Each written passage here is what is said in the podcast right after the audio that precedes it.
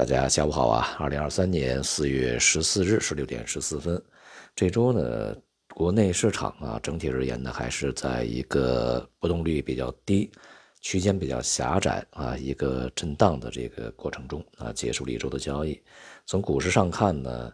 主要指数除了上证指数以外啊，其他的这个指数呢，都是在本周收跌，而上证指数呢是收涨啊。也凸显了啊整个市场啊题材板块分化的这样一个局面。之前呢我们讲过啊，随着美国银行业风波的过去，那么市场的关注焦点将重新回到通胀、利率啊以及经济增长的这个形势上来。那么目前呢，无论是市场层面还是决策层，以及全球的各大机构层面，对于未来的通胀形势啊，看法的分歧也是越来越严重啊。这也体现在一些机构的内部，比如说央行啊。昨天呢，公布了美国的两个比较重要的数据啊，一个呢就是这个失业救济金申请的情况，一方面呢是在上周当周啊，这个出请呃失业金的人数呢这个增加了啊，对于市场而言呢，就有很多的解读啊，将其视为啊这个劳动力市场开始呃走缓啊这样的一个这个迹象。但是啊，与此同时公布的续领失业救济金的人数却是下降，而且下降的幅度还不小。那么因此呢，像这样的两个数据啊，市场的这个解读啊，就会发生一些混乱啊。不过呢，我们观察这个整体数据的变化并不是非常大，那么也就意味着当前的这个美国劳动力啊，这个市场呢仍然是比较稳定的。并不能够从呃局部的这个一周的数据呢来看出整个这个劳动力市场是否会存在着一些趋势性的变化啊。现在呢，我想言之还过早啊，需要通过更多的数据来去观察。另外呢，公布的这个三月份 PPI 啊，这个同比呢是增长百分之二点七，那显示呢这个 PPI 的同比增幅下降啊。那么在三月份呢，全球尤其是像能源呢啊一些这个基础的商品价格大幅下跌，影响到像汽油啊这个运输啊啊这些成本的下降啊，所以说呢这个 PPI 是明显走低的啊，这也是在二零二一年年初以来的一个最低的增长水平啊，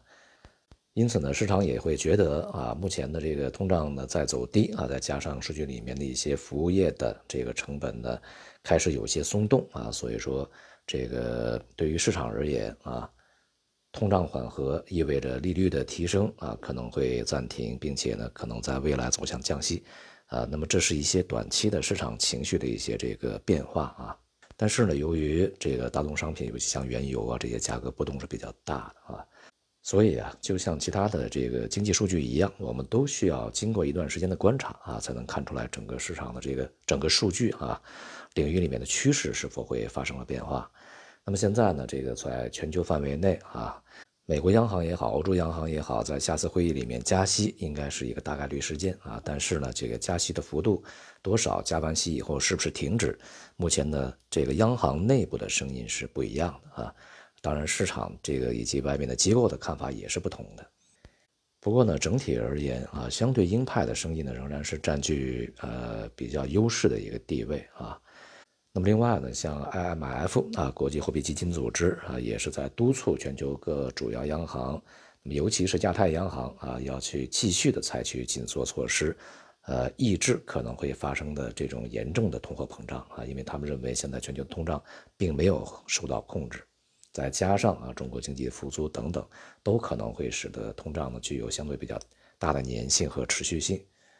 这就可能会出现啊，就是这个政策最终的结果与市场的预期之间啊存在比较大的差异。那么这种预期差究竟会有多大？那么在未来是加大还是这个收窄直至消弭？那么也需要市场啊这个不断的观察和博弈的过程中啊去逐步呢找到一个确定的结果。所以呢，当前的市场啊，就是无论内部还是外部，其实都是处在一个区间的这个。交投之中啊，一方面呢交易并不是非常活跃，另外一方面呢也都是呈现这种散点啊，这个阶段性的啊，这种这个比较频率快的这种交易的特征啊，这就是我们在之前讲的啊，这个一天呃秃头的上涨，一天光脚的下跌，这种市场的这个状态呢都会时常的发生啊，当然反之亦然。这种短时间的市场剧烈波动，这个往往呢会吸引人们的眼球啊，但它并不具有趋势性的指引啊，只是区间的震荡而已。